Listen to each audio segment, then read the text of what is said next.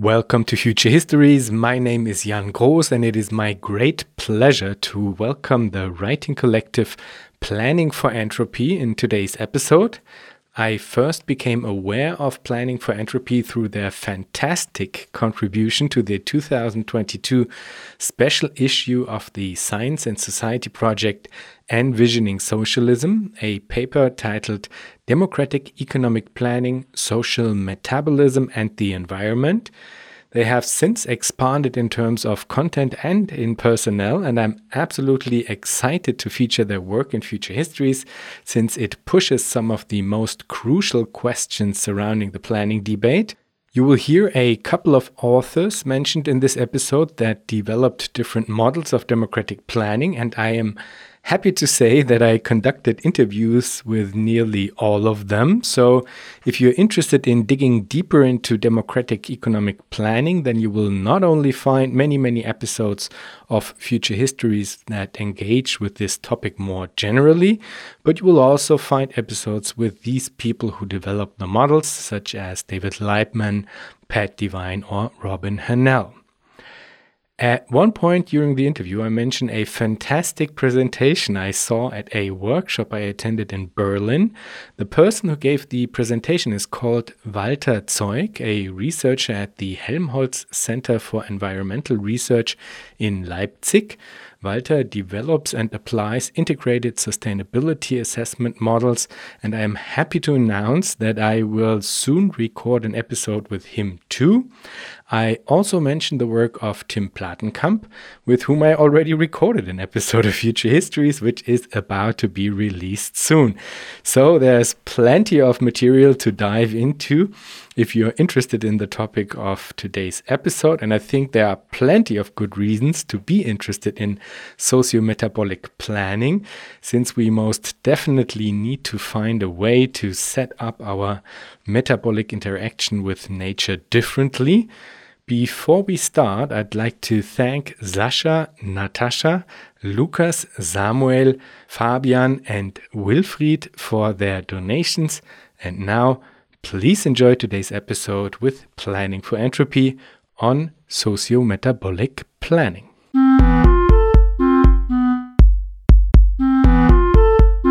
Welcome, everybody. Hello. Hi. Hello.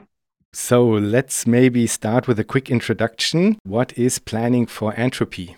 Yeah, maybe I can go for this. Uh, so my name is Simon. I'm working at a university called St. Paul University in Canada. Well, the reason why we're called planning for entropy is a bit funny. Well, if if it's funny, but it, in an academic way, it's a bit funny. It's because when we wrote this article you were just talking about for uh, Science and Society, we had to choose a group name because we were too many. Science and Society never had five people writing for the same article.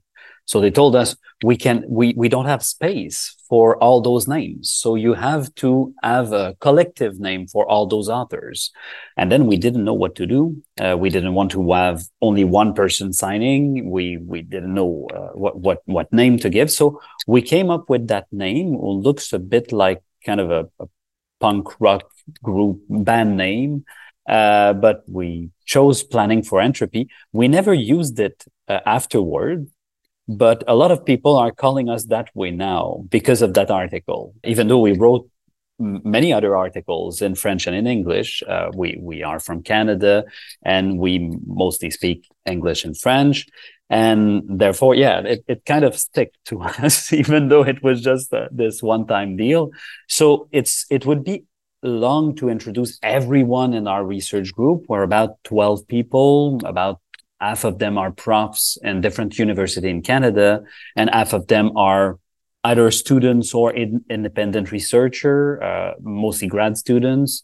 Um, so that's it. Maybe we can present each of us that that are here with you, uh, Jan, today.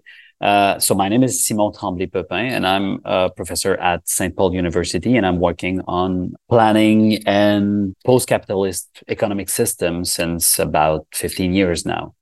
So that's it. Maybe Sophie, you want to follow up?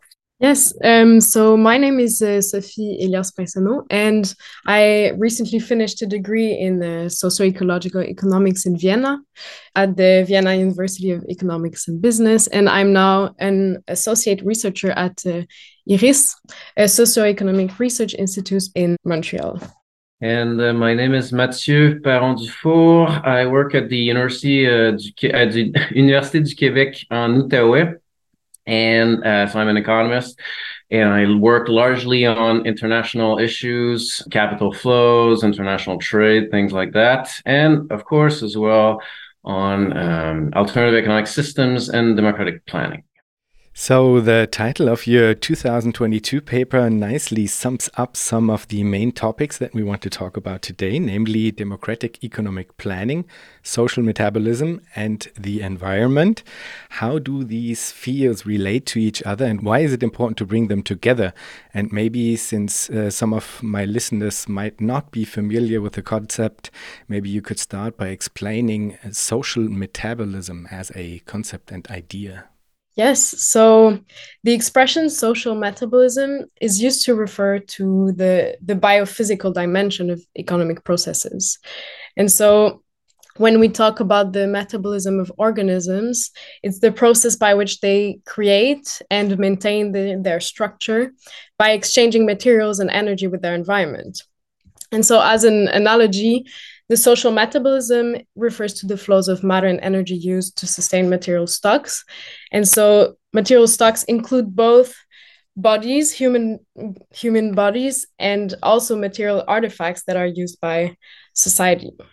And so we think, and in general in ecological economics, that understanding the economy as a social metabolism provides a particular lens that can be very helpful in analyzing uh, the biophysical reality of economic structures.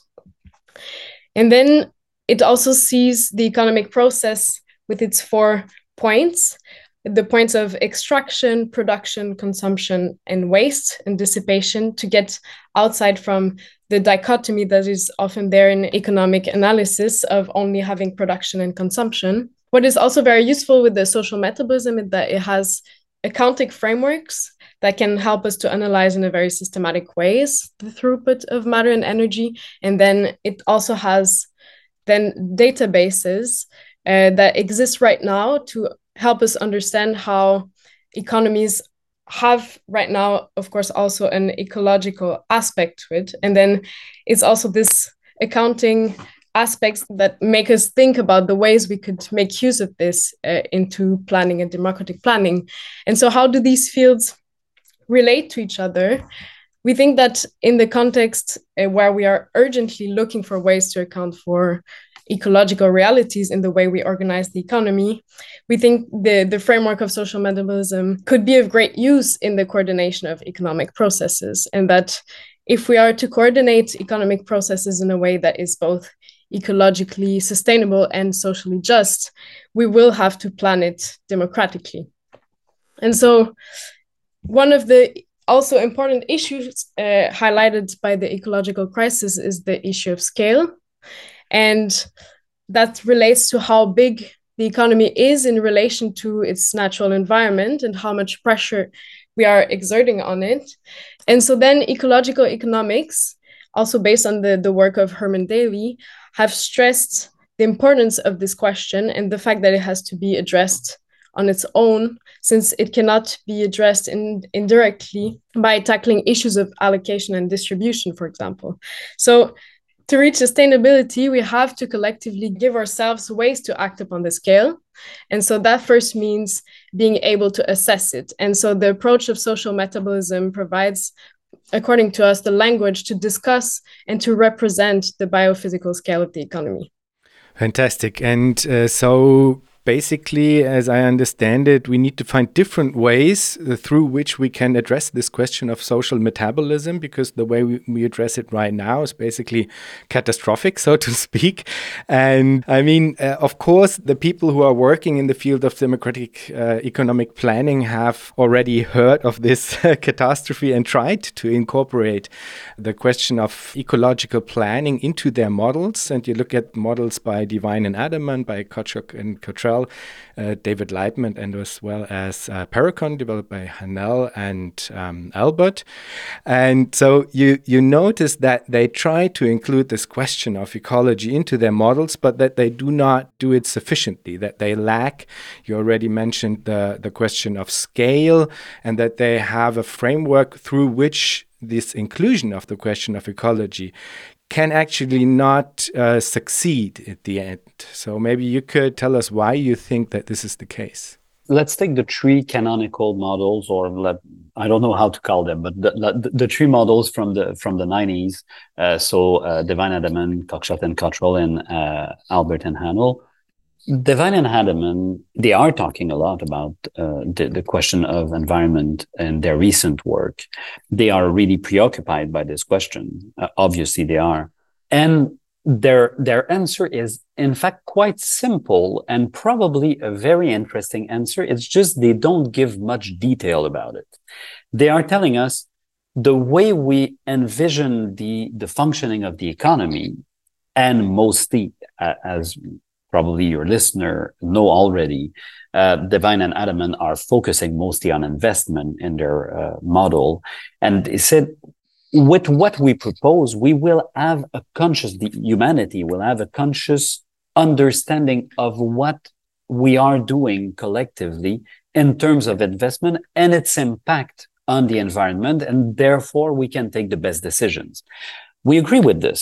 Like it's, it's possible that, that we reach there, but the question of how we will be conscious of the impact of our decision on the environment is not always clear in uh, at least for us in Devine and Adaman's model and it's a lot about we should talk about it in negotiation. Their their model is called negotiated coordination. There's a reason for that. Uh, we we should negotiate about it in meetings and therefore take the best decision. We think that indicators and models of how the like how the social metabolism for example functions would be helpful to know about this. So so that's that's the first problem we have. About cockshott and cottrell the answer is even simpler. Uh, in their main book from from 1993 uh, toward a new socialism they mostly say well environment is a political question we don't fix this through uh, market indicators or prices. We fix this through political discussion, which comes quite a lot close to uh, what Devine and Adaman are saying. But it's even, I'd say, bigger in terms of, of what they imply, is that we should fix that by referenda or what we think is that a lot of question in fact involve the ecological uh, question. And so if for each issue we have to make a referenda uh, we'll have a lot of referenda. Uh, so so we, we we we think that there should be a easier way to to take those decisions. I'm not talking about michael albert for the for participant participatory economics because Robin Hahnel has developed his specific answers uh, much uh, deeply in recent work, like in from 2017 to uh, a book published last year. And his answer is twofold, I'd say.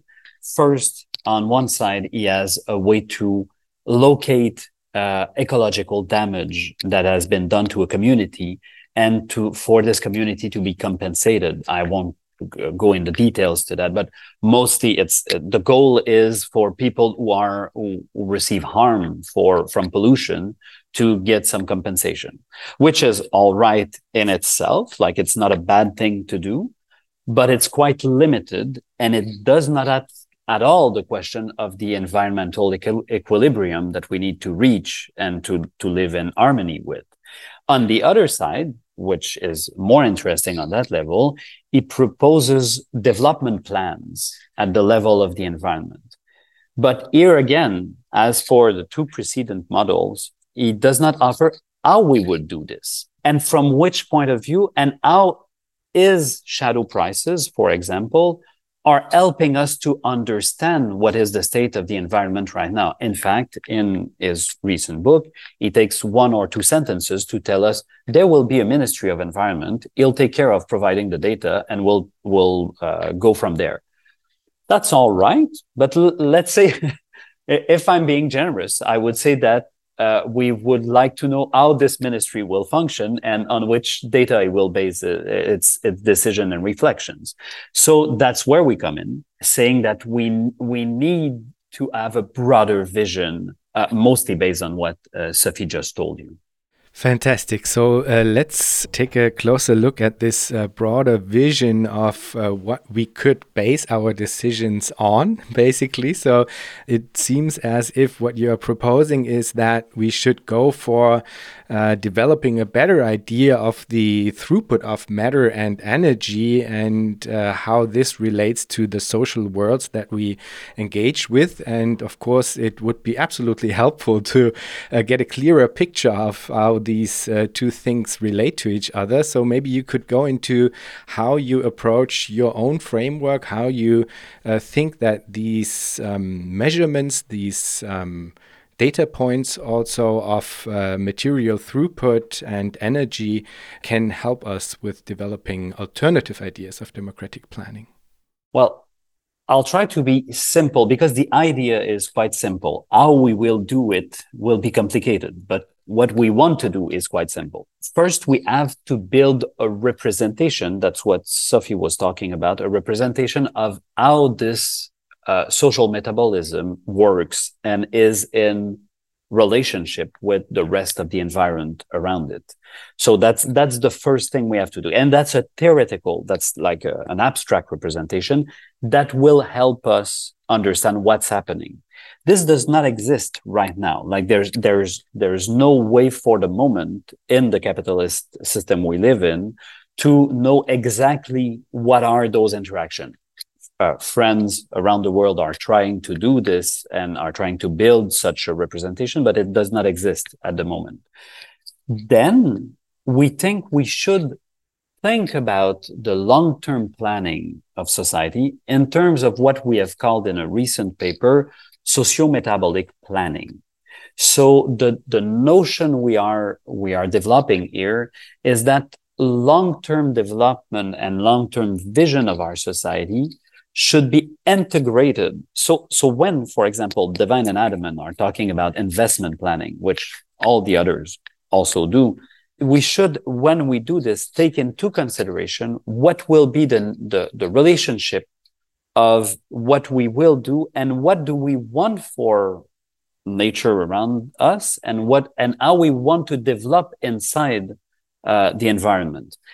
So th- this is a, kind of a vision of social ecology, if we if we could say like it's a it's a it's an understanding of us as inside a first nature that that has to develop, that has to be maintained in equilibrium, and also we we want to see where we want to go as a society inside that and when we want our planet to uh, to go in terms of, of of the development of its environment. So this is the kind of planning we want we want to uh, import into democratic planning. Our message to the democratic planning gang is to say we have to include all of this in our planning not just what humans do we have to include what's happening to the environment and our relationship to all that. And to the, eco- the economic, eco- the ecological economics gang, we're saying, well, we have to do all this democratically. It's through democratic planning that we can attain that, not through some kind of technocratic decisions, uh, decision making that would, that would not be uh, the best way to reach our objective. So th- this is kind of the, the two messages we're trying to send on both ways. And, and on that, for example, one of our member, uh, Bengi Akbulut, uh, wrote a very interesting text in ecological economics a few years ago, telling them, well, w- maybe we have to take, to understand what's that. And she wrote it with Fikret Adaman, who's, uh, who's, uh, Pat Devine, uh, partner in this in this uh, project that they have about uh, democratic planning. Uh, so they wrote this article saying to the ecological economics uh, group, Well, you have to look at what's happening on democratic planning side because those two worlds have to come together. And that's what we're trying to do. So, in order to kind of merge these worlds of ecological economics and democratic planning, we will need to have some elements that come together. And um, you describe uh, a couple of them within your paper. Um, you quite clearly state that we will need to construct deliberative planning institutions, that we will need to institutionalize non reductionist categories that express social metabolism in biophysical and ecological terms instead of uh, output terms.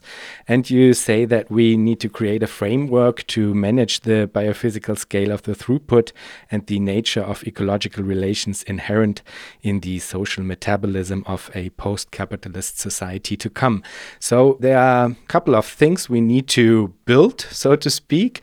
Maybe let's start with uh, looking at the alternative indicators, because uh, Simon, you already mentioned many of the models right now do propose things in very broad terms, but still sometimes they lack a concrete idea of how we could get to implementing those ideas. And uh, crucially, also, they lack indicators that might serve as a basis for the collective decision making. So we will need to develop uh, indicators that are not based on market prices as it is done right now. And we can see how absolutely catastrophic uh, the outcome of this uh, mechanism is.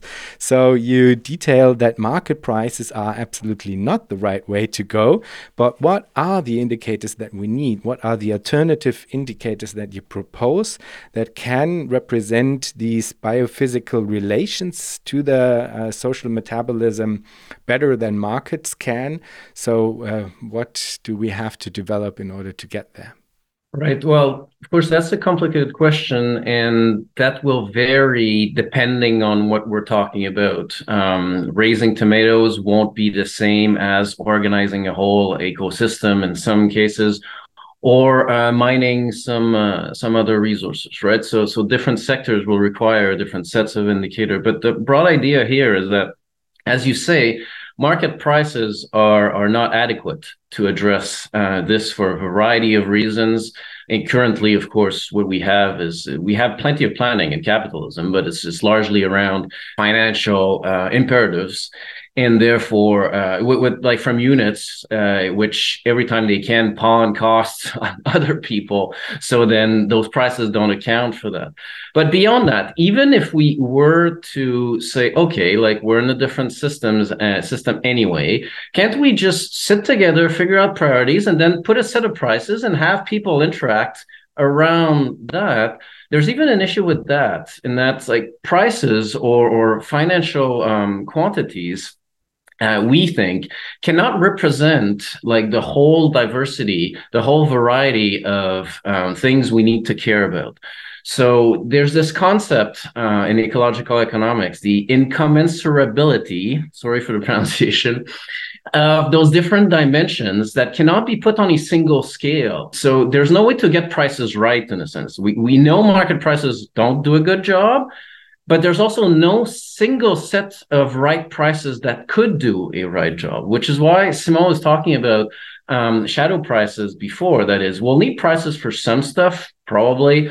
There are going to be some zones where uh, people interact around those those prices, and that'll be fine. But we'll also need all sorts of indicators to understand what kind of impact our um, actions, our interaction with the environment are, are having. Coming back to my tomatoes, for example, we'll need an indicator of water usage that's not a price that's a quantity. There's no way to get a price of that and then hope that interactions will get us to the right quantity. Uh, it's a quantity and we'll need to figure out what kind of total water usage we want for agriculture what kind uh, what, what amount we want for tomatoes etc etc and i think we might get to this question later on but of course this also influences how we see products that might come from outside the community as well.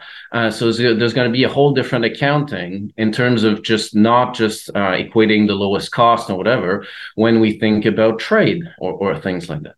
So that's the broad idea to have this multiplicity of indicators, biophysical indicators, some prices, and I would add maybe a third category of, of social and political indicators uh, related to uh, to what we want, what we wish.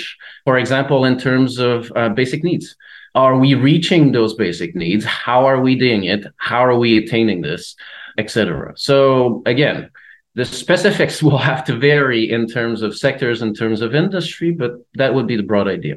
Maybe let's dig a little bit deeper there because, I mean, for me, it's easy to imagine a scenario in which we are provided with these additional indicators. This is happening already in capitalist contexts where life cycle analysis or something like that might provide ideas about uh, what kind of resources went into a certain product. So this is kind of happening right now. Uh, however, you write that the tools that you propose could be used to, and I quote you here, plan in detail the throughput composition and size of a given economy, as well as break down this planning process to the micro and meso levels. Uh, end quote. So this, of course, sounds very, very exciting, but still, I need some more elements in order to get a clear idea of how we can come to a coherent set of um, mechanisms, so to speak, that will together form a political economy based on this ecological paradigm.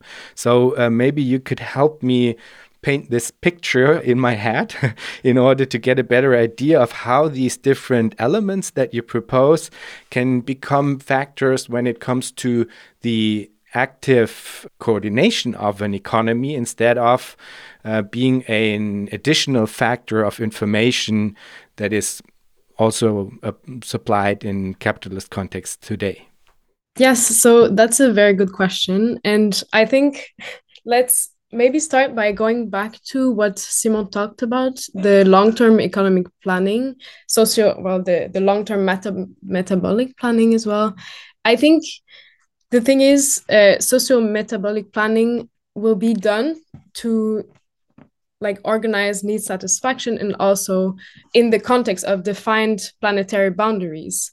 But then the thing is, we will have to establish a long-term social objective uh, regarding socio society nature relation uh, that is in relation to defined planetary boundaries, but are not the planetary boundaries themselves. So it's important to distinguish between the social objective and the planetary boundary that is not seen as an objective limit to social action, but rather as an important guide to democratic debates. And so then we establish a social objective that comes together with certain indicators uh, that can be quantified in terms of certain accounting frameworks from the social metabolism for example that can help us to track and see how are we doing in in front of these long-term goals. Yeah so we have some these long-term objectives um, that are socially set. And but then we have to relate that as well to this uh, day-to-day and year to year organization of economic processes.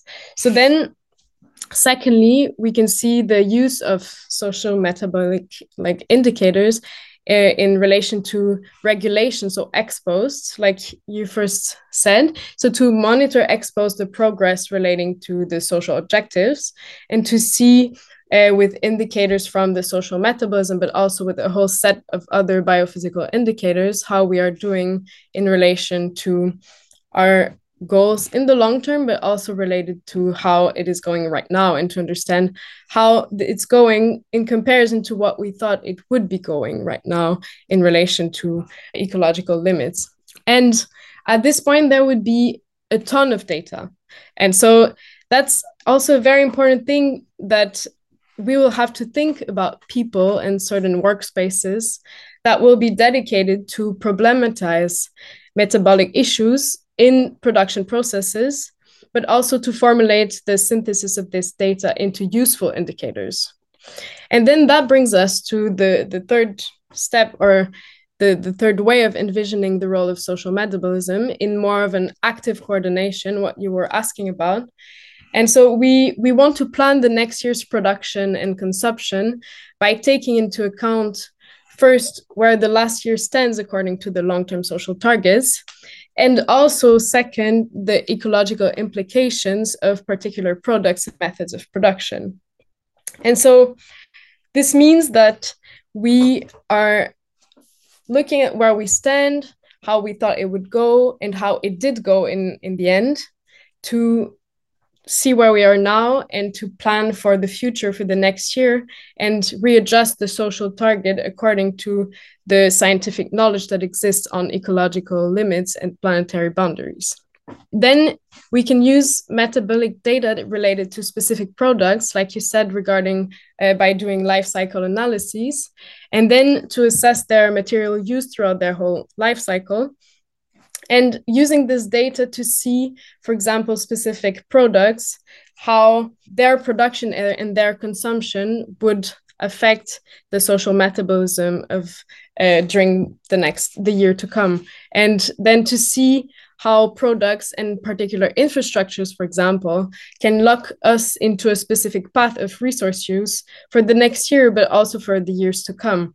And to see how, for example, how constructing constructing specific types of buildings and specific types of transport infrastructures will have impacts on the ecological impacts of the economy for many years. And then we're talking a lot about these indicators related to social metabolism, but it would be also necessary to use a variety of indicators and sources of knowledge as well to do so. And so we have to discuss also metabolic flows in relation to their place within provisioning systems and to see how these ecological flows are related to other social processes and to see as well for example how they're organized to fulfill some specific needs and also how they are related to different kinds of meanings for different people and for different groups in the economy. And all of this have to be discussed at different levels in in order to integrate these different kinds of information. And so the idea is that we can give all the relevant information for example by having synthesis uh, that are done by some groups and workspaces that are de dedicated to that and to give this information to people in structured deliberations and decision making to have a mix of decisions that are made democratically but also some data based decision making that is done more on a day to day basis so I gave three different examples, but that the idea is that we have several levels of planning and monitoring to set objectives and to follow our progress in relation to these objectives. And, and maybe just to uh, say it in another way, in fact, the larger metabolic planning acts like a constraint on the annual and day-to-day planning. It tells us okay we have this larger goal. We want to reach like we don't want to reach that threshold of biodiversity for example uh, on the planet. Hence we have to reduce the emission of this pollutant that kills that animal in that part of the world. So if we don't want to use that pollutant it, this gives us an indicator uh, saying, okay, we have this maximum of emission that we can emit from that pollutant. How do we give the permission, the, the, the amount of emission we can give? How do we distribute it?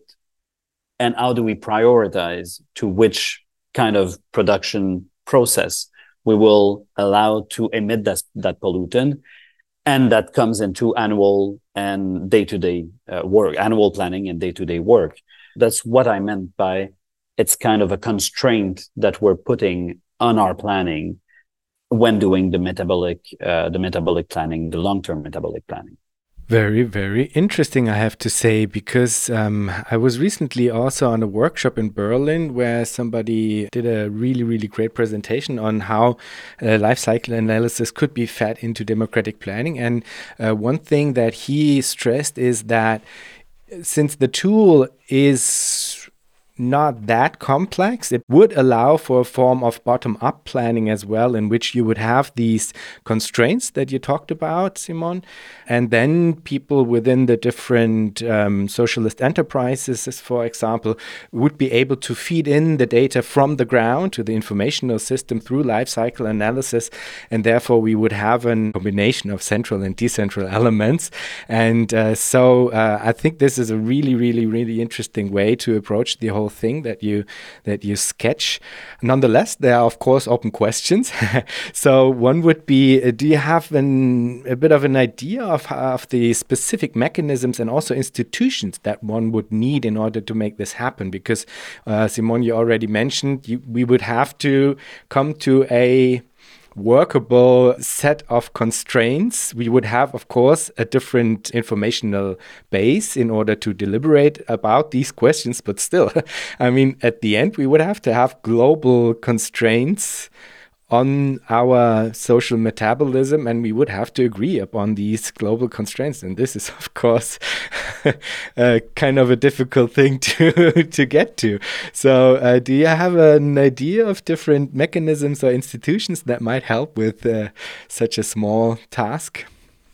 I wouldn't answer straight away because i think it is uh, quite an important question.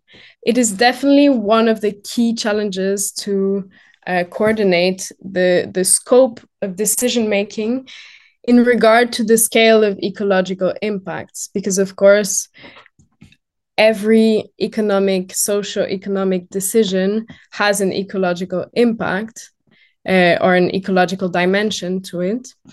And then, of course, local decisions also have global impacts. And of course, then I guess global decisions, if we take all of it together, of course, has impacts in a very differentiated way in different places. And so I would say we do not have like specific institutions right now to propose. And I guess it is open for creativity and discussion outside from the fact that we will have to coordinate these different levels of decision making in having global goals and also specific local targets and monitoring at these different scales. I don't know if someone else wanted to add something regarding that. Yeah, I, I, think what you what you just mentioned there that we don't have specific institution. That's coming back to the presentation of our group in the beginning. That's that's also one way we like to proceed. That is not to have a specific template to say, okay, like here's if we follow uh, from A to Z, uh, we'll have a nice cake with democratic planning written on it at the end, but rather a set of preoccupations and sort of basic processes that are central to us, and from which communities or groups of people can then design uh, own their own institutions that that can work. So that's that's one key thing. So I, we don't have a specific um, uh, setup in mind. That said, I will add we can see this as sort of a, a hierarchy of uh, responsibilities, both on decisions to be made in terms of production, consumption, and all that with respect to the environment, but also into following up, um, following some of these indicators.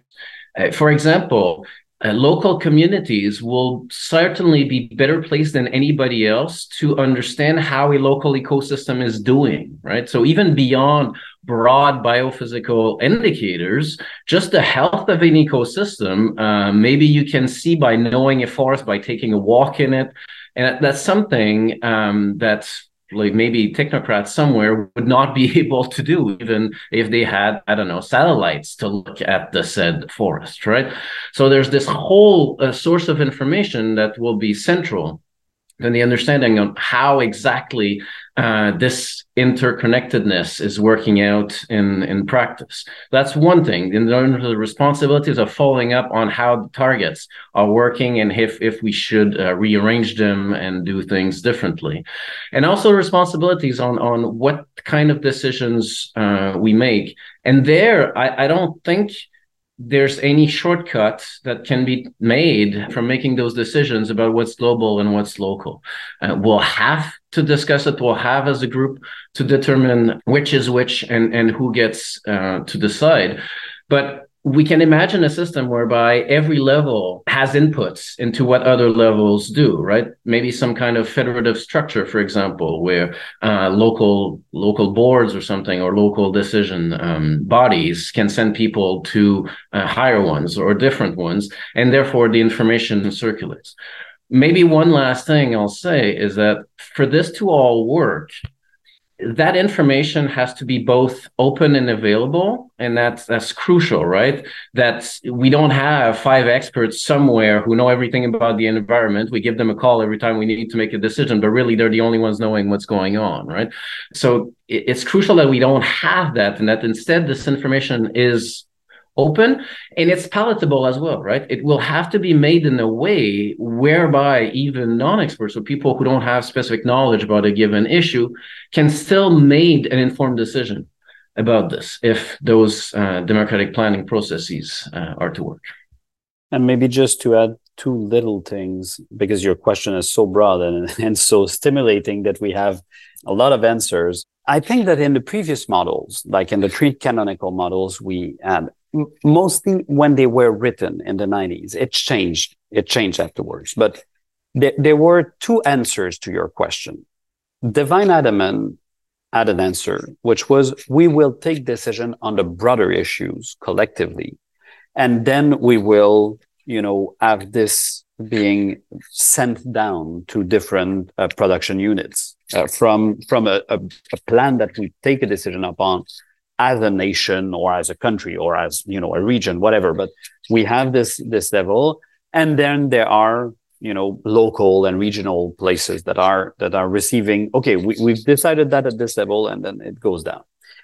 At the opposite participatory economics was saying well you cannot take decision on things that does not matter to you concretely so take decision on what you want to produce, what you want to consume, and from that, a plan will be built.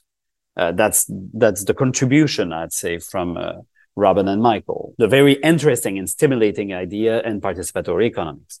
Both came to a place where there are more, there's more space for contribution from the other side, I'd say. Like Robin started building investment plans, development plans, and all that that are uh, of a, of a higher level. While in the in the recent work by Fikret and and Pat, you see a lot of things about local autonomy, uh, democratic uh, uh autonomy from the production units, and all that. So we all agree in the end that there is a balance to be found in this, and that's that's not a big surprise. Let's say we we all know that. I I, I wrote an an article uh, on on criteria about uh, democratic planning. Most and one of them was scope, and and I think it's uh, it's it's evident that we have to have our say as a participant to this economy about what's happening in our day to day work, but also on our larger objective. The day to day one is easier to think about like we can we can know how we can manage self manage a company or you know where where a workshop or whatever. When it comes to a great a greater plan a larger plan how can we take decision on that level uh, clearly? As mathieu was saying we are not developing a model. If we are working on something is to go from those models to modules uh, that will be you know that that could be independent and that could be thought of independently from the from the rest of a model. And maybe that could be implemented in a society when when the time is not ready for other section of the economy to be democratized. One of the question we're asking is what is the kind of information that we need for citizens to participate consciously and with all the information available to them, but with not an overload of information, because that's the danger. As uh, Sophie was saying, we can have tons of data, you know, factors and all that. But how do we take a sensible and intelligent decision on such questions and have enough data to take the decision this is what we're working on right now like it's it's it's part of the reflections we are having about modules of planning and and developing them so so your your question was right on what we're what we're working on right now Excellent. I think um, we can even dig a little deeper because I think this is a very uh, crucial point. So maybe we could get to a point where people can imagine what this might look like because we have now established that there will be alternative indicators that are uh, trying to maybe also visualize um, the biophysical throughput um, matter and energy questions related to all kinds of materials, to labor, human labor, um, also uh, animal labor, I guess, and uh, all these different elements. So we will have a plethora of information and data. And of course, as you already mentioned, this uh, is immediately overwhelming. so uh, there will need to be some kind of translation as well, I guess, in order to let people take part in a meaningful way in this deliberation. So do you have an idea of what this might look like in concrete terms? So, if we have this large set of information on the complete throughput, biophysical throughput uh, on the one side, and then we have the need to come to a informational point that is usable for a broader public in order to take part in this deliberative process.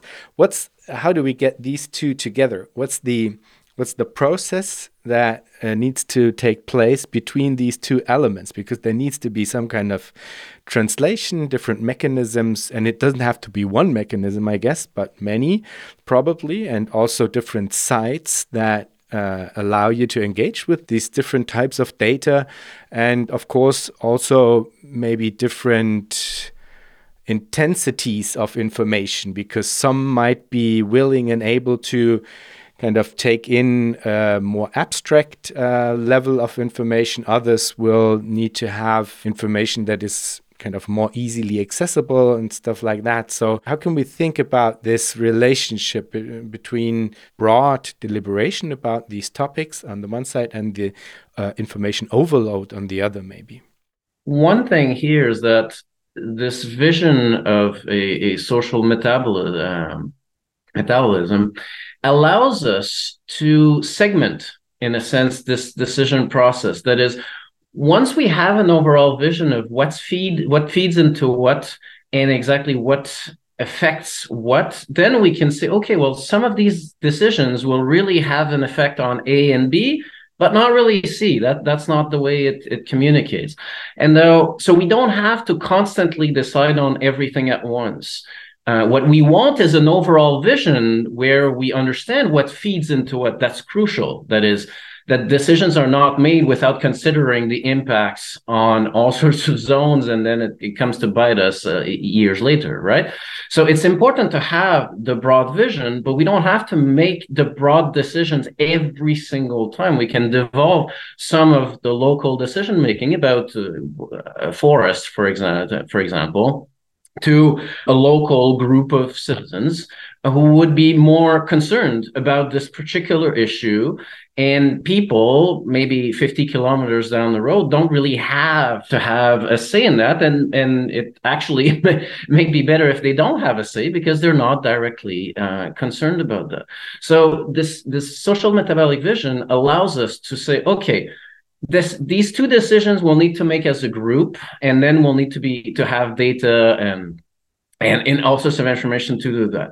But all these other more local decisions or more regional decisions can be made at a different scale by smaller groups of people who are directly concerned within of course boundaries and limits that are set in the overall picture so therefore, we can imagine the segmentation of decision making so that we're not constantly making decisions that feed in, but separating it, we can make some a lot of local decisions uh, with confidence that it fits in an overall picture and that we don't have constantly to go and feedback with this different pictures every single time we decide to take a walk or not in the forest.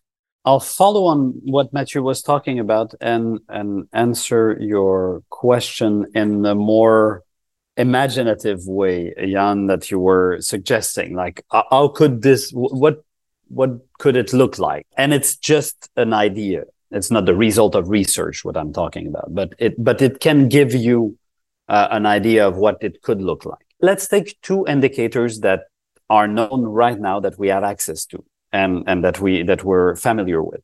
Well, at least a bit familiar with. The first one would be the nine boundaries that we should, the nine threshold that humanity should not cross for uh, the environment, the, the, planet not to blow up. Okay, Th- this is one known, you know, indicator that we already know about. And if we take, for example, what the OECD has done with the uh, how, how they call it, Better Life Index, so the, the that gives you, you know, an idea of uh, how different population in the world are uh, living in terms of poverty rates, transport, health, etc., etc., etc. So we already have those indicators; they they already exist. Let's imagine we do them better. We do them with the help of uh, social metabolism. We have a, a clearer representation of all that, but we can summarize those representation into indicators of various type of indicators that give us an idea of where we are at the moment. So every five year, for example, it's just an example that, you know, the calendar and all that is just to give us an idea. Every five year, we have a broad consultation of the whole community saying, this is where we are in terms of development from what we get from science and what we get from you know our our collective work. This is the the status of our relationship with nature. This is what we produce. This is the the quantity of needs that are fulfilled with a few indicators but that we think are uh, central in terms of politi- political decision making we will need we will need good designers. Eh? That that will be very important. Uh, we will need you know people who can think about how to present data, how to do that. But but those resources exist. We have that already in in our society. And then we can have a broad discussion every five years, let's say, where we say, okay, where do we want to go? Where do we want those indicators to be at? Let's say we are approaching a threshold in terms of an environment question, and let's say in biodiversity, we say, okay, this threshold is, we're almost there. What can we do not to reach it? Well, this would mean, and then we, we'd have an explanation of what we should reduce in terms of consumption or in terms of production, etc., etc. And then we take a decision on where we want to go. This then translates for all section of the community into constraint that will be put on our, for example, our work unit. I am in uh, a work collective. Uh, we are, let's say, building fridges. We, we are producing fridges. When they told us, well, the, this material that you're using in your fridge, we don't think it's a priority to put it in fridge. We, we must use it elsewhere. We don't have much. We don't want to use much. Hence, you have to change your process or build or build less fridge. Okay. Then we say, what are the innovations we can make to replace that product that we don't have anymore? Or should we just propose to build less fridge because we don't have a replacement for that? And we enter that into the process saying, this is the consequences it will have, this decision that we took collectively as on us then maybe prices for fridges will go up. Maybe we will have different type of fridges, or maybe we won't have some, I don't know, a specific and funny add add-on that we add on our fridges that will not work anymore uh, because we don't have the material to do it. Uh, but but we will change production accordingly in our workshop, and then we will say that to others. And the planning, the annual planning, will take care of it in knowing that everyone is adapting, saying, "Oh, fridges are going up. The price of fridges are going up. Maybe I'll I'll keep my old fridge and and won't buy a new one this year because it's too expensive, and I'll wait for for when it breaks up before changing it." Uh, we hope everybody will do that in socialist society, but but maybe they need indicators to tell them not not to buy a new fridge every uh, three years. So that's that's the kind of link between the two that we have to develop, and it's certain that there will be questions about how we discuss. This this must be like what in a seminar that I organized about post-capitalist economies, uh, one colleague said, we will need a, a group of persons that are specialized in how do we take democratic decisions and that are training not only uh, others to let's say facilitate discussions or or organize data in a table that everyone can understand or you know those kind of things but also to train people to interact in a democratic fashion and in democratic decision making and and this will be important as well. So there's a lot of culture changes that that must happen for us to reach that goal of of collective decision making but we don't have to make decisions about those larger questions every two months. We we can set goals and say okay when do we reach that goal? And maybe every year maybe every six months. We'll find we'll find the, the good rhythm that that's that's easy to find. But the idea is to have something that we take big decision we have and and we give people the right to have a slim version of the information they need or to expand like like you do on a website and have more information if you want if they want to to to go down the rabbit hole and, and understand exactly but yeah but why does this thing cost more? Okay it's because we changed that and that and that. And they can go there and see if they want to but they're not forced to do this. So we reduce information overload to do that. But we would need a very good designer for, for that to happen. Okay, I think we will sidestep the question how you would make the decentralized actors accept the constraints that will come from a, a central element, because this is, of course, an important type of negotiation, let's say. So um, I think we sidestep this for a moment at least in order to take one step more deeper into this question of economy wide energy and material flow accounting, because this is kind of what you, I think, tried to sketch. I mean, at least as far as I understand it, what you're proposing is that we will really try to track the resource use of all of the materials that are involved in our social metabolism. So, if, and this is maybe just to illustrate for the audience what uh, the, the extent of what you're talking about, Simon, or all of you talking about, if we have a microphone, I have a microphone in front of me, then um, if I order the microphone, I will be able to click on the information button, let's say, of this microphone, and it will show me which kinds of materials went into the production of this. Um, uh, microphone, maybe also which kind of communities were uh, affected by um, the use of these resources, because this will be an important aspect as well, and um, all types of informations that are related to the biophysical element of this um, use value, so to speak. And so this will be the informational basis on which, let's say, central planning institution of some sort question mark will be able to provide information about long-term plans broader plans and um, kind of therefore create a sort of framework in which the decentralized units will be able to operate if i get that correctly.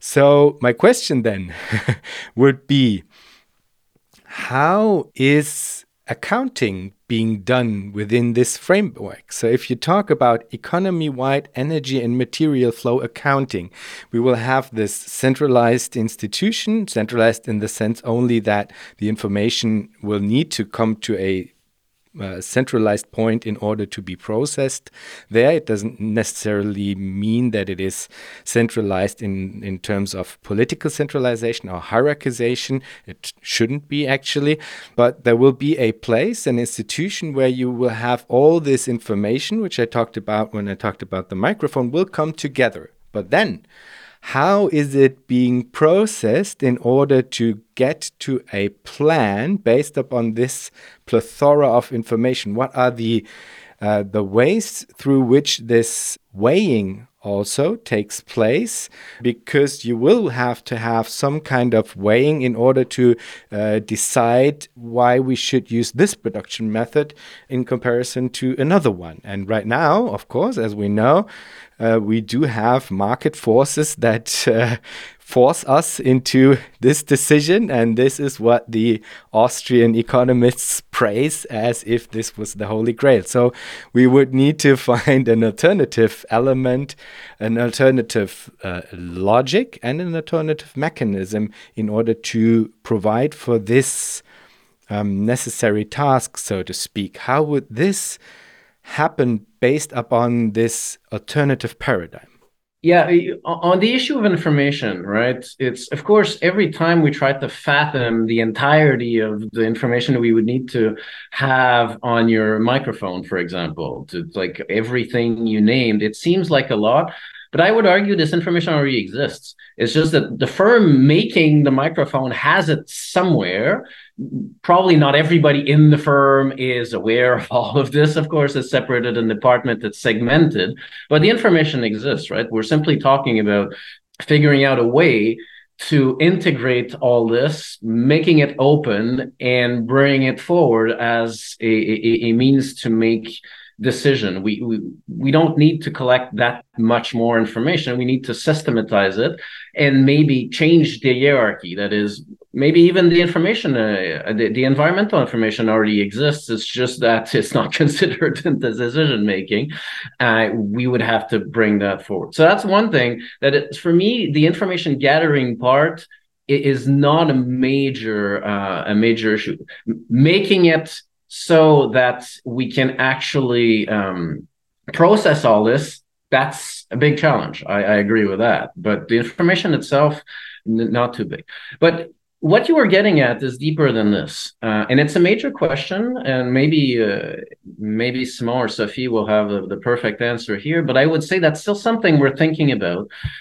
How to figure out arbitrage between different different options in a sense. Like if we have different processes, different ways to make the same thing, for example, we want to grow tomatoes, right? We like tomatoes. We want to have them uh, grown in our community. Okay. But then we'll have different ways of doing it. Maybe more water, less human work, just to make it very simple, or less uh, less water more human work that's going to have to be a decision that that we make either way we could have a tomato currently as you were saying uh, we'll have market forces determine sort of price of different things and then we might make on a financial basis let's decide that because financially that brings us to the lowest cost let's say or the simplest way to do things. So that's how the arbitrage is done. But because those market prices don't make don't take into consideration all sorts of factors they're incomplete. They're not they're not the proper way to go about this.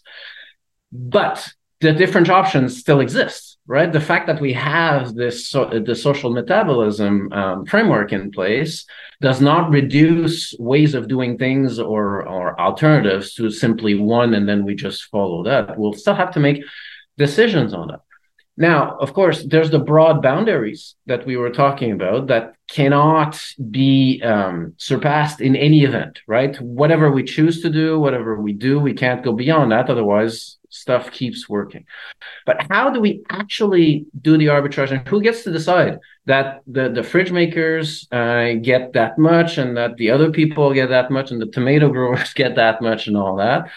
Uh, once again, I, I, don't think there's much shortcut around having a political discussions about what priorities end up being. So, in a sense, the, the technique does not give a proper answer to that. The technique gives a set of options, a set of alternatives, and then we get to decide together how we make the arbitrage, what our priorities are, what we deem important or less important, staying within the limit. So in, in the abstract, that's that's that would be my entry point to that question, but it's of course uh, not simple.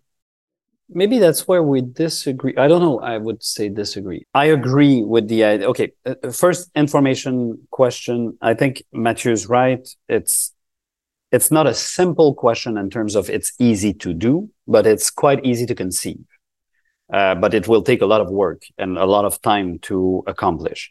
But in a way, I'd separate it in two streams that we have to follow. Let's say we put together an economy that is a democratically planned economy tomorrow. We will start asking a production unit to give the information about the products that they're uh, getting to a, a common uh, database uh, saying, for example, taking your example of the microphone, I've built the base of the microphone or the internal the internal uh, product that there's in it. I used da da da. They were coming from this this plant and this old plant and blah blah blah. And we get the information from those other work units and we put them together. And at the end, we have the total of where it comes from and what it has done in the beginning, it'll take time because we'll have to integrate work unit into this database and everyone to, to give its information and all that. It won't be a one year thing. It, it'll take time to develop. But at the same time, and that the second stream, we have macro data and we have we have averages we have ideas of what's happening. Like we know how many microphones we produce. We know how many uh, how much steel how much plastic we use every year. We can do divisions and average to have a broad idea of what goes in which sector of the pro- of the economy. And in those sector what kind of uh, product are being done with each thing. So even for planning at the beginning we can rely on those larger, um, let's say, uh, those larger entities to give us an idea of where we're going while we build the more precise and detailed uh, vision. So I think if we go both ways, if we have those both stream, like detailing more and more the macro one and building on the, the micro one, I think we can get to a level of information that will be interesting. Then on decision making, I agree with Mathieu that some question will be political in the end. But I think that we will have so many constraints coming from a different sort, from, from different factors, from different, different factors. And, and, and I'll, I'll, I'll give you examples. So we, we add one constraint that we agreed on uh, already is the macro one. We decide collectively we don't want to do this on an uh, on an environmental basis. We want to consume consume less of this material because it's polluting, etc., etc. So that that's one starting point. Then we have demand. We, will still have people wanting to consume fridges or cars or whatever, or you know the the, the, the things they want to consume we have this information already and we know people need for example to eat apples and to uh, to buy other uh, stuff. So that's an information that we already have. And then we have the preferences from the work from the production units that say we we want to do this or we want to do that so we want to less work hour we want to to to work less hours sorry. Uh, we want to have to we have innovated into doing that specific way of doing a fridge. Like, as Mathieu was saying, there are many options to produce something, but those options are limited in terms of numbers. Like there's three, four, five ways to do something, but there, there are not like 3000 or 10,000s. So you can, you can say, okay, this is what we need. This is the scope of what we need to produce that amount of, of fridges or of cars or whatever. Hence, when you put all that together, and when everyone has participated in, in saying what they need and what they want and the resources we have, there are still political questions to be resolved, uh, like economic question to be resolved politically in, in a discussion. But you also have a lot of answers coming already from the data you've accumulated together. And that, that does not come from a central planning process that comes from a decentral planning process and you put them all together. Then a few answer comes up. Enough i think for us not to to make all decisions politically. Because if we were to make all decisions of the economic system politically we'll have no time we would have no time to do this. We have some questions that that must be fixed uh, by by by the relationship between the constraint the economy will be in those constraints will be in part political because we will have decided that before. We would have said three years ago, we want to reach that goal and we have that limit. But still, it, it will give us a shortcut in, in the current planning to say, okay, we cannot consume more than this. Therefore, we have to make a decision. And, and when we'll have two or three options, we'll take a look at what do people want? What is this polluting? And, and we'll have a few criterias we can be based on to take decision. And some of them will, will need to be made politically at the local, regional, or national level. Maybe I wanted to add something on that because Simon, now you kind of uh, talked about demand as something a bit like if it was given, people want stuff they want maybe fridges or cars. And then we'll have to we, we take this into the planning process yes in a democratic way and then doing something about that and figuring out how we organize this. But i would add that of course there also needs to be broader reflections maybe also on on the longer term but also on a on a short term basis about uh, this consumption and the role it has in uh, the fulfillment of specific needs and that's of course a whole branch of discussions and debates about planning that we are also working on the fact that the consumption has to be put into context into uh, the social provisioning systems. And so there has to be discussions on uh, what are what we consider to be basic needs and then how we want to satisfy those and then how to organize this collectively this satisfaction of these needs in a way that would be compatible with of course the ecological goals or targets that we set ourselves. And then that's also a way to get outside from only always responding to a certain demand, people wanting things, but also to first organize social provisioning in a way that is sustainable and ensures that everyone can have the basic things to survive and thrive in a in a society. Absolutely. Uh, I think that's a really important remark, Sophie, uh, because uh, I mean, I'm quite involved in the debate around democratic planning as well. But sometimes I ask myself if the focus might not be a bit off in uh, in terms of we will have a huge sector, hopefully, that is simply like organized through mechanisms of universal uh, provision you know? It will still need to have some form of um, you know organizing principle of course but at least in my book uh, most of the needs that, that, I have will be covered through a very, very broad understanding of universal basic services, which are unconditional. And uh, compared to that, the much more smaller amount of like uh, everyday consumption uh, of maybe some luxury goods or something is in terms of especially material throughput, much smaller, hopefully, than, than the amount of um, throughput that is covered through different means. So, this is a really important remark that you made, Sophie. Nonetheless, uh, for both of these realms, or of all of the realms, we uh, will have to have some form of as we already established, accounting uh, system or some kind of tracking system, so to speak. And maybe as a last question in this direction, there's always a huge fuzz around the question of universal unit of account, yes or no. I uh, get the sense that you are firmly placed in the direction of no universal unit of account, but maybe units of account in plural.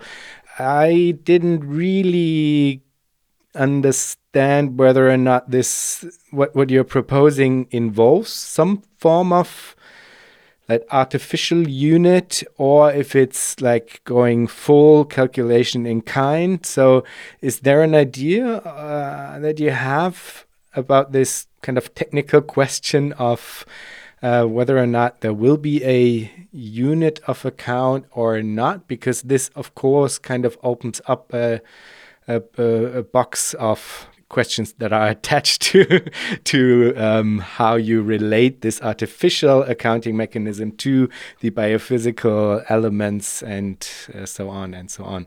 So, uh, how do you? What's your uh, take on this question of unit or units of account?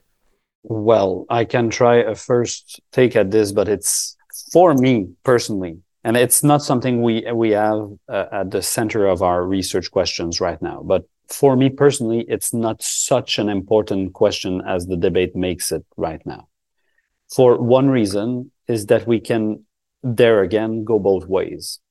Uh, we can have a universal unit uh, that that would look like consumption credits like you you have that amount of credit for your own consumption and that because it's it's quite useful you know to have an idea of how much you can consume what you can buy with this and you know it's it's something that in the day-to-day life can be useful but it's obvious that when we talk about investments for example to, to take like the, the completely opposite usage of that, that that kind of of units of account when you think about when you think about investment you want to take into account a, a multiplicity of factors and of indicators.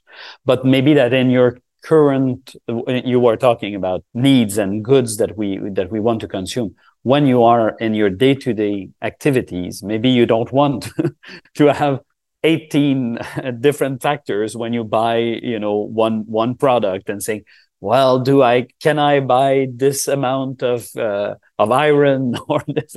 You don't want to go there so having a unit of credit that is simple in the day-to-day life is totally possible. When on the other side, you do the planning of the investment and the planning of the, the larger uh, consumptions uh, that you have to do with a variety of, of units.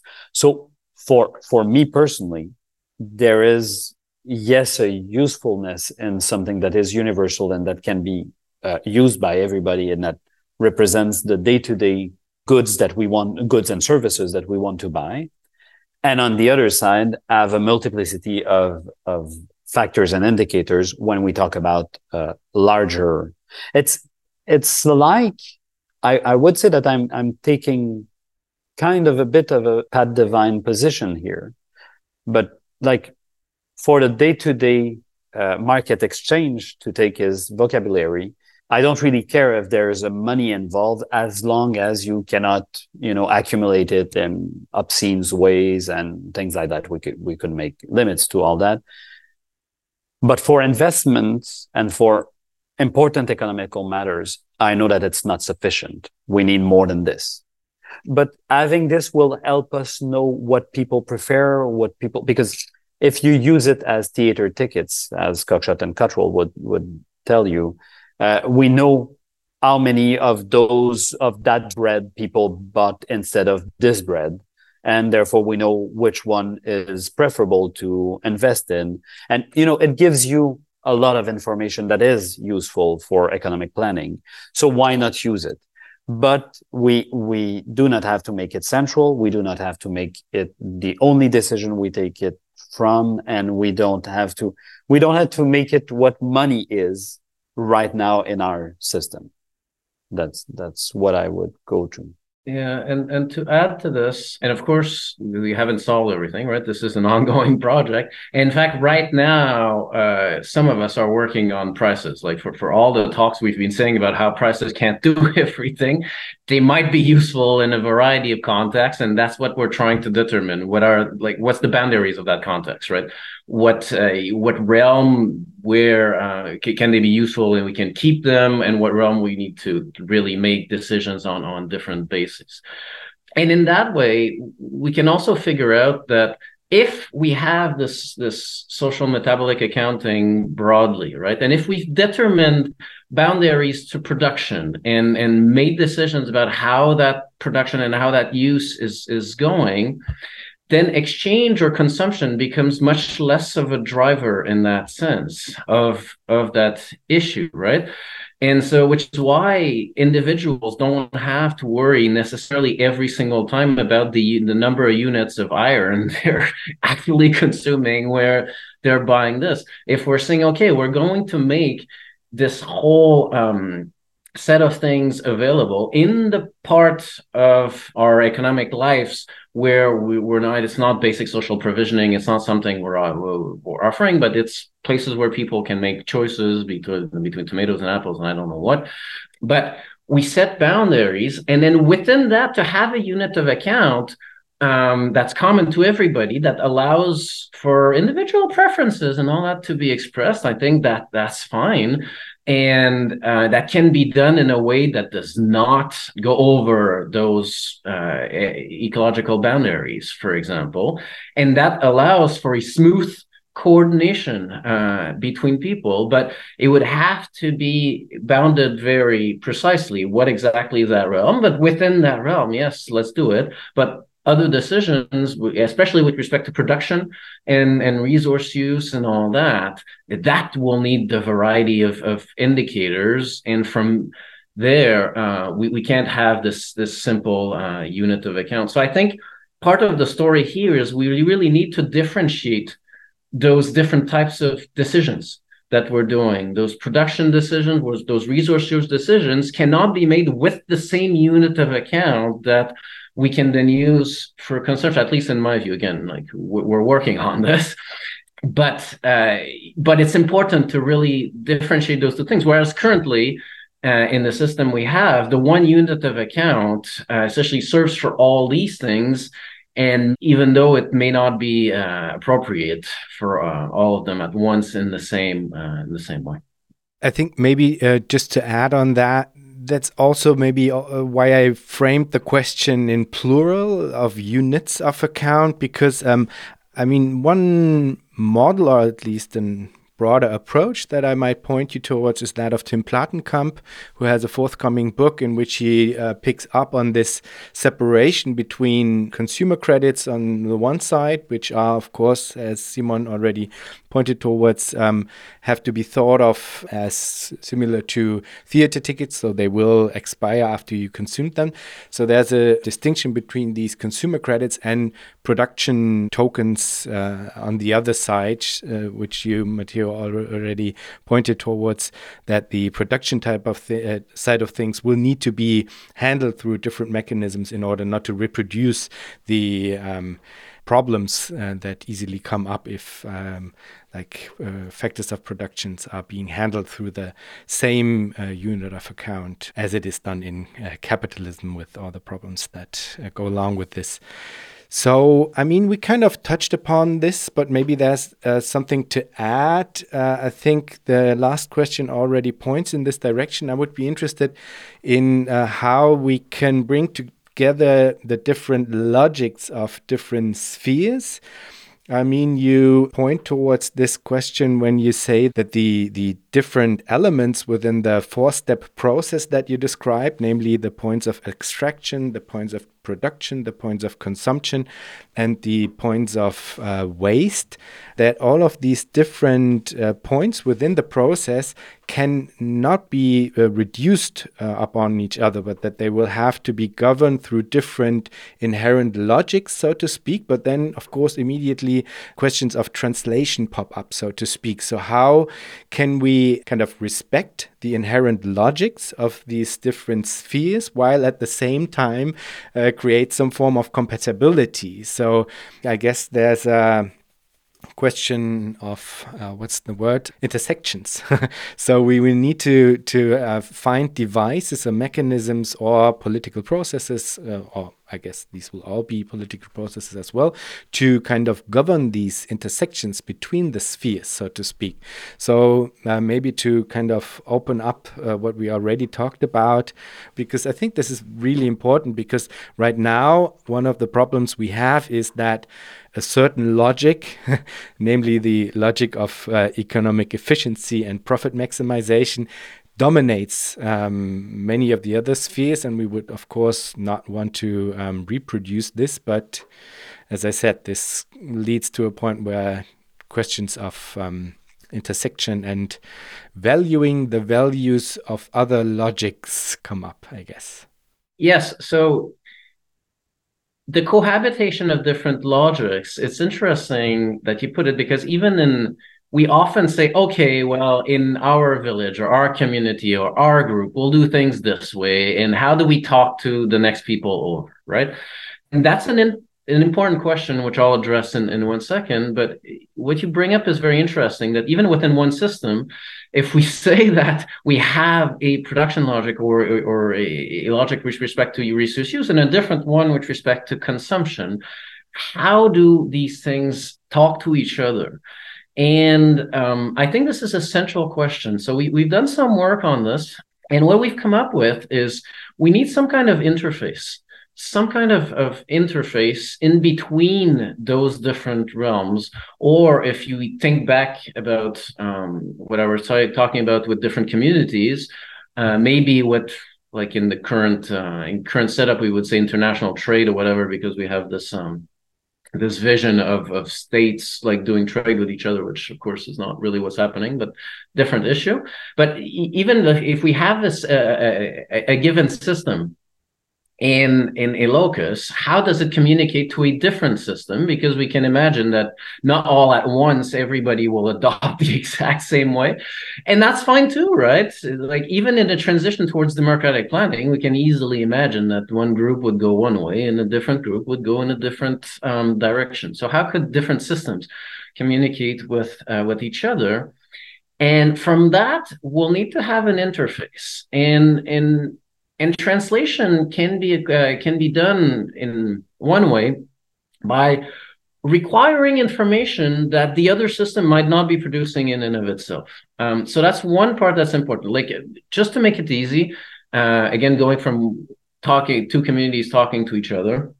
Assume one is still capitalist, and then in one other one, we've we've tried to do this this kind of transition towards a, a democratically planned system and we have all these biophysical indicators that we care about um, but that, that are not explicitly taken into account in the capitalist system. How do these two communicate? Well in order for the democratically planned economy to um, to really include the possibilities offered by the the capitalist economy in its own planning processes, it would need to have all sorts of new information. So that interface, one of its main role in order for that translation to happen is an information gathering role. So again, coming back to my tomatoes, if we care about water usage, and in the other system, there's simply a price, right? They're saying we're going to sell you tomatoes for uh, two dollars a kilogram, let's say, or perfect, uh, fine, great, good how much water do you use? Does it take to make a kilogram of, um, of tomatoes? Because we care about that. And if we discover that it takes much more water, then that changes sort of the ratio or the actual importance we give this good. So if in that if in our society we have a consumption target as well as a production target, then that good coming through needs to be taken into account in terms of its material flows it would generate, right? And not only its price. So the water uh, used in order to make it in this case. So the interface, first thing, gathers all the information so that the indicators that are used in the democratically planned economy can account for whatever's going on in the other economy. At the same time, there needs to be a process designed, at least in my view, such that there's some porosity, right? There's not an isolation of a democratic system. We, it needs to be protected, but at, at some point, we need to design it so that there's a bit of a, a competition in good practices. I would say that is, if the system next door really is using much less water, then maybe it's interesting to get tomatoes from there rather than get tomatoes at home. If ever, for whatever reason, we feel as a society that tomatoes are very useful and are needed in that society. Once we have taken into account those biophysical indicators, social indicators as well, right? What kind of work conditions? All these indicators, once we can translate, then we can make a decision and include it in the broader process, saying, okay, well, we have options A, B, and C to make tomatoes at home that require arbitrage between different dimensions and all that. But there's also option D. We could get the tomatoes from next door, and here's why. Uh, here's what uh, it means. But then, if we get tomatoes from outside, what does it mean in terms of our consumption targets, in terms of our production targets as well, uh, they'll want something for the tomatoes, right? So in the same way, we need to consider material flows in in in both direction. So um, it's a little bit the same thing. So that's one way to conceive it in between uh, in between communities, I would say, with different economic systems.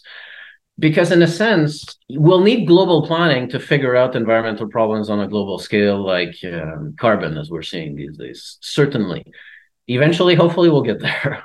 But in the meantime, a community will have power over whatever it does, right? We we don't want some kind of imperialist setup, whereas well, we're pure environmentally speaking, so we're going to tell you how to do stuff, right? That that this cannot um, be the solution, in a way.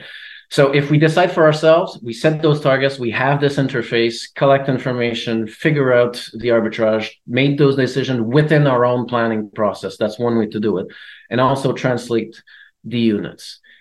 In terms of your question internally, it has a similar logic with interfaces in between those different steps, I would say. But it's slightly different in, in, in, in that we have a broad vision of all of these moments, right? The, the social metabolic uh, view says that we need to consider every single one of uh, these moments. So one does not happen in complete isolation with the um, with the other. But to, to give a, a quick example, again, suppose we go from production to consumption, and in consumption we have this unit of account common to everybody and common to every product. Uh, that does not have to consider every single dimension every time, but that we can use some, some kind of um, currency. And in the production uh, processes, we have all sorts of indicators that are more um, biophysically based then we can imagine a process whereby we set boundaries and we make decisions with respect to arbitrage, with respect to resource use before it gets to consumption, right? At which point we have a broad quantitative division of what will what will be available for consumption, and then allocation within the consumption moment can take place with a different currency that does not have to be linked. We'll have to talk, talk about distribution, of course, who gets what in terms of allocation, obviously. But aside from that, we can then have a different process whereby stuff is like exchange distributed, allocated according to this different unit without having this unit to talk to the other one explicitly every time. So it's that's a bit of this this interface vision we can uh, we can think of. A question that we did not yet touch upon, but that you do uh, have work currently only in French uh, about is the question of needs. This is, of course, again, a huge question. We are talking about a lot of huge questions today, which is great, I think. Um, so, you published a paper about the question of uh, needs. And to me, uh, when reading some of the bits that were uh, kindly translated for me by Simon, uh, I kind of got the idea that the conclusion more or less seems to be A, let's cover the basic first, basics first, and B, uh, let's talk about what the basics are and kind of engage in a political process about uh, this question specifically. So maybe you could walk us through your findings when it comes to the question of needs. Well, it's it, it has been a question for us uh, since the beginning of our discussions. Like needs keeps coming back at this, and and I think you you brought it yourself, Jan, when uh, talking about what you touch should be covered by a universal uh, provisioning system. This is this is another way of putting the question of needs uh, in, in, in at the center. What I would say is that our first question was a question of needs definition. And there's a lot that has been written on this. We we made a lit review on on needs and needs coverage, and not only is it talked a lot in economics, but not that much because some parts of the economic realm are not talking about needs really much, but a lot of people do, and a lot of people do in other disciplines as well. Anthropology, even nursing has very uh, interesting things to say about that. So you have tons of things written about this. But the problem is that there is still this idea that we could get access to a very scientific and objective human need. So the first thing we wanted to do is debunk that idea that that you know there, there is a person somewhere or a collection of people that could provide us with you know this is what human needs uh, this this doesn't exist obviously human needs are partly cultural part, partly uh, subjective and that's all right. They, are still needs. It's not it's not because they're not objective that they're not needs. But there are there is another school that is saying if they are partly subjective therefore there is no difference between needs and the rest. Uh, the, the needs are anything that we can desire. And we disagreed too with this definition because we were saying well not really. Like we all know that needs and desire are different. I can need something. And if I don't have it, I'm putting myself in danger, for example, or I, I won't live as long as I should, or, you know, I will put my health in trouble. And desires, well, it's things that I would love to have, but it's not necessary that I have them. Even though it's not objective, we know that there's a difference. And we know in the end, and that's where Nancy Fraser's text from the 90s, I, I, think we, we are kind of nostalgic and work only on text from the 90s, but that's, that's another, that's another question. We, we took that text from Nancy Fraser and, and she wrote a, a bunch of them, but uh, about the, the notion that the definition of needs in our society, in capitalist society, is a struggle. There is a struggle over needs interpretation in our society. What is a need? And, and I'm, I'm, I'm really happy that uh, Nancy Fraser chose the word need in terms of the word right. And I think it helps us in understanding what we're talking about. And we're not talking about human rights or natural rights uh, where liberalism comes in and then it fucks up all the discussion then we, we need, we need to have a discussion about what we think we need. And this discussion will be, and that's, that's what uh, Fraser brings in. It will be political in the end. We will have to, yes, we will be helped by science. Like science has a lot of things to say about what, what human needs. But in the end, to agree upon something, we will have to discuss it. So it comes to what you were saying, but in a very convoluted way, but still it comes to what you were saying. It's that we have to discuss about need to, to select, to define what needs are in our community. But we think it will be very useful for a planning process to have that unit, to say, this is what we need. This will give us what is the the, the most basic production we must do to cover our needs. And this give us the line. Sophie in the beginning talked about two lines.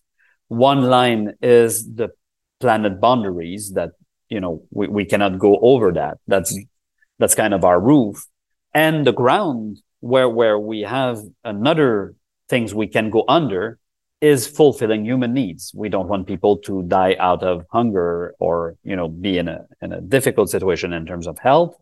Hence, our production and consumption must be between those two lines. And we did this research to, to say, how do we define the, the bottom line? And this bottom line has to be defined politically and has to be thought of in terms of this universal provisioning that you were thinking about.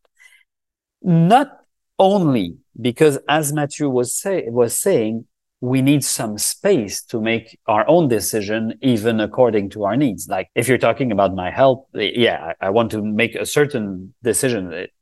At some point, someone will decide for me if you know what what's best for me is to have a treatment for cancer. Well, uh, I don't have much decisions to make. I can I can take it or not, but that's about it. I will not choose this treatment or this one.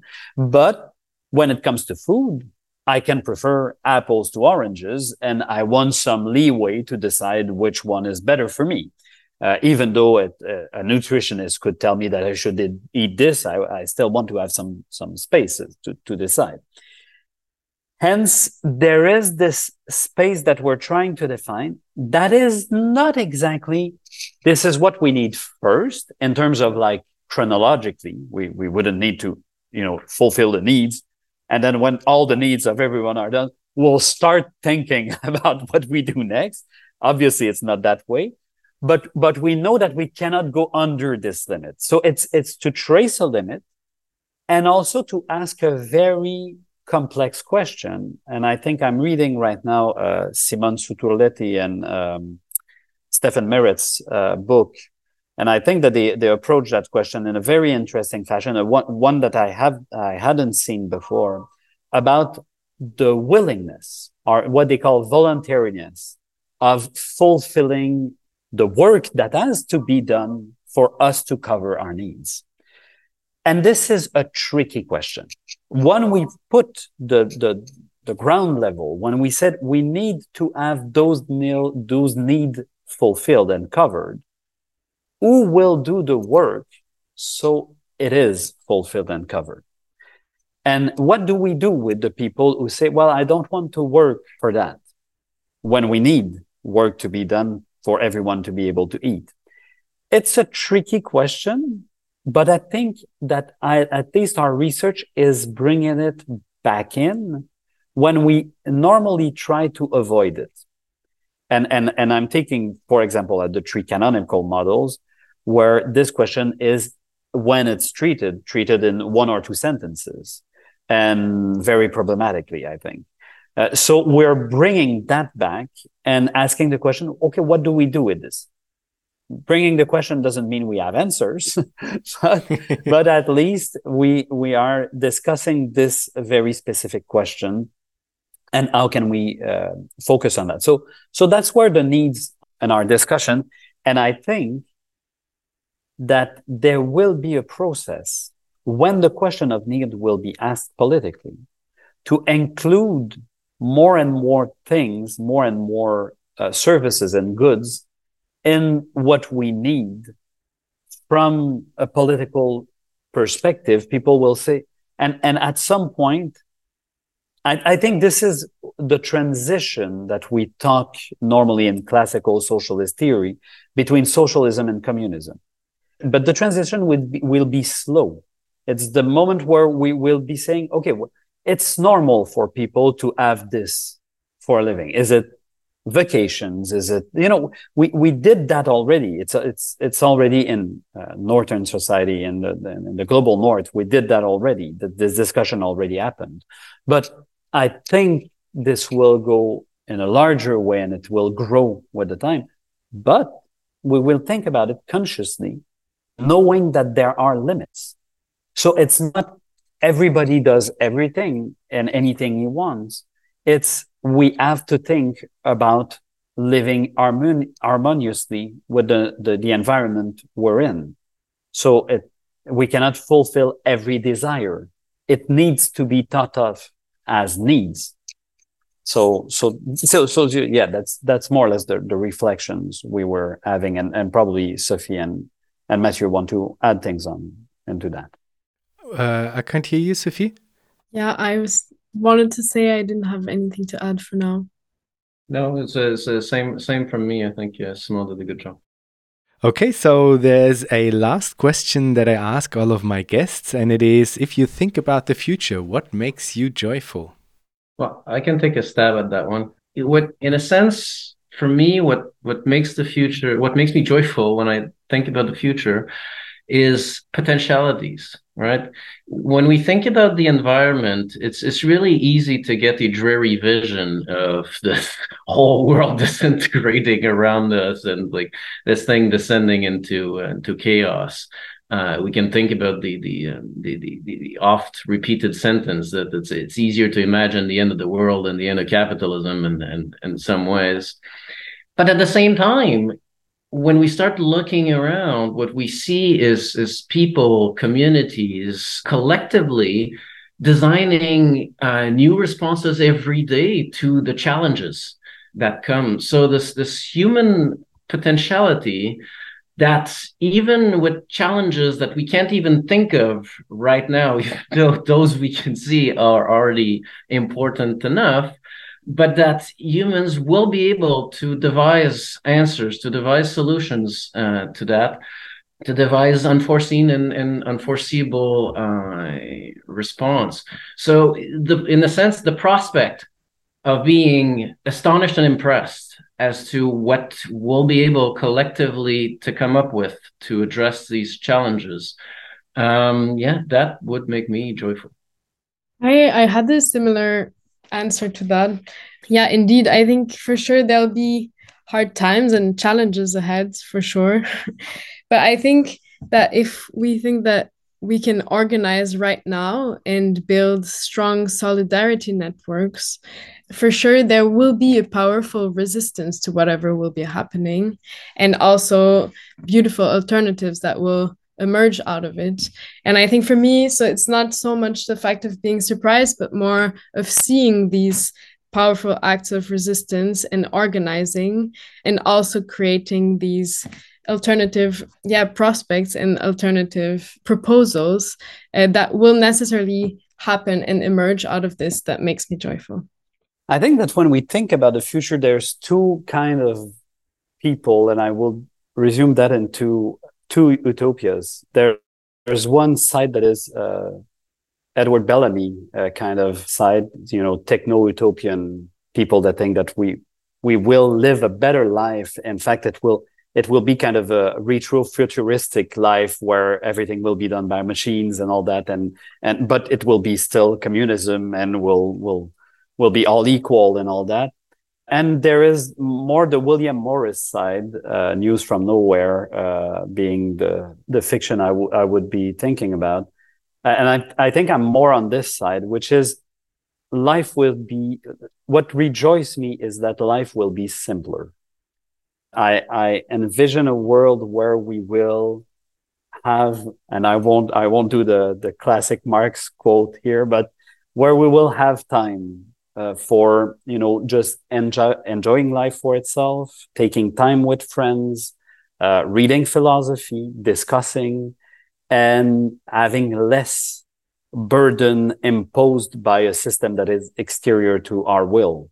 And and we were yes we as my two colleagues said uh, we will have more of a say into it but also more time we have a very short amount of time on this earth and the fact that we spend it pursuing goals that are totally uh, that, that have no consequences in the end in terms of of happiness that we that we have that we give to other people around us is it's just stupid uh, I, I hope for a system where we have time to enjoy life for real and enjoying it for real is really simple. In fact, it's time with people you love. It's time with friends. It's time with learning.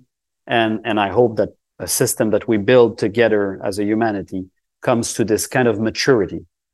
I think that humanity can, can look at itself at some moment and say, we could spend more time doing those things instead of pursuing the valuation of value. Yeah, that's it. Perfect. Thank you so much for being part of Future Histories. Thank you, Jan. Thank you, Jan. Thank you.